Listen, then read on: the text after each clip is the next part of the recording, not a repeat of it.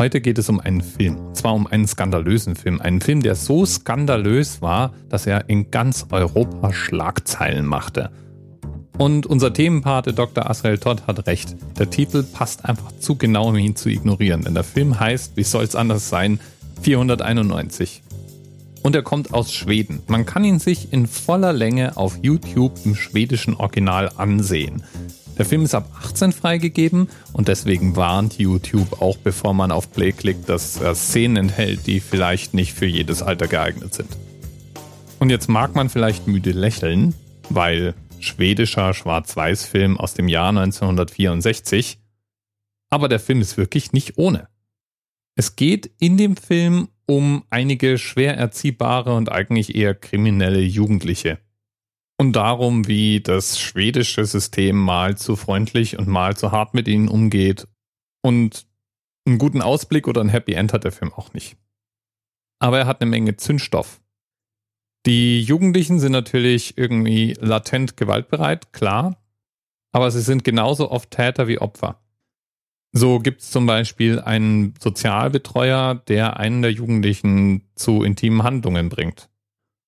Und es gibt ein Mädchen in dem Film, das wir kennenlernen, als es über eine Reling gebeugt ins Hafenbecken kotzt, während ein Matrose es vergewaltigt.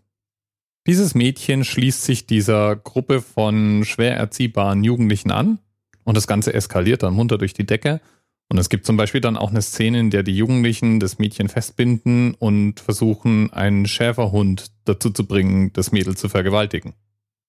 An diesem Punkt der Handlungsschilderung ist mir sowieso schon rattenschlecht und das heute im Jahr 2017.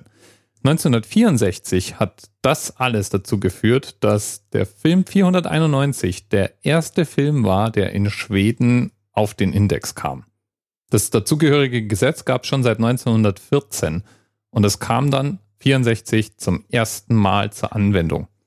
Der Regisseur, der mit dem Film sozusagen sozialkritisch sein wollte, hat dann dagegen Berufung eingelegt und es, das wurde eskaliert bis rauf zum schwedischen König, der sich dann in geheimer Vorführung den Film höchst selbst ansah und verfügte, dass er ausgestrahlt werden darf, wenn 84 Sekunden kritische Handlungen vorher rausgeschnitten worden sind. Die schwedische Bevölkerung fand das fast noch skandalöser als das komplette Verbot und ging auf die Barrikaden. Auch auf die Barrikaden ging in der Zeit in Bayern die CSU. Ja, die war damals auch schon an der Macht. Und die hat sich natürlich mit 84 Sekunden nicht begnügt. Der Film durfte zum Schluss in Deutschland ausgestrahlt werden, aber von den ursprünglich 101 Minuten, die er lang war, wurden noch 88 übrig gelassen. Der Rest musste rausgeschnitten werden. Praktisch alle unzüchtigen Dialoge und sowieso alle skandalösen Szenen wurden vom Cutter gnadenlos entfernt. Aber damit war das Thema natürlich nicht vom Tisch. Im schwedischen Reichstag kam es zu einer Zensurdebatte. Auch. Und die Debatte hatte auch Auswirkungen sogar an der Börse.